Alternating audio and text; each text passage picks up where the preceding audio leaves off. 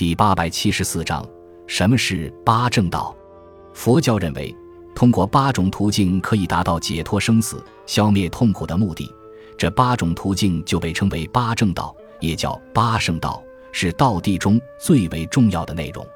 八正道包括正见、正思维、正语、正业、正命、正精进、正念、正定八种。